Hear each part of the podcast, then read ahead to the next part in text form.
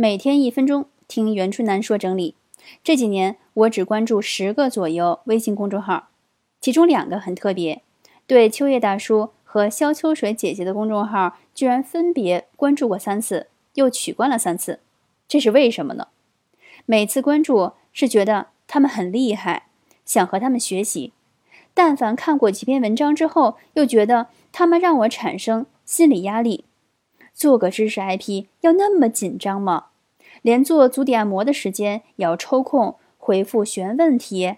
别人每天做一到三只青蛙，五到七只蝌蚪就满足了，他们每天要完成 N 多只大青蛙，他们牛逼的要做日更，等等等等。直到我有一天重新鼓起勇气看了大叔文章里面说，如果 A 有个优点你特别服，就算不喜欢这个人。A 的优点你还是得学，我就开始改变自己观点了。对一个人特别服气，而且也喜欢，虽然给我压力，让我恐惧，好像永远也追不上他们，我也得继续向他们学习。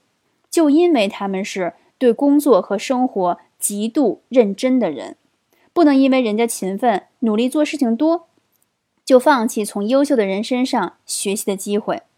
现在是最后一次。又重新给关注上了。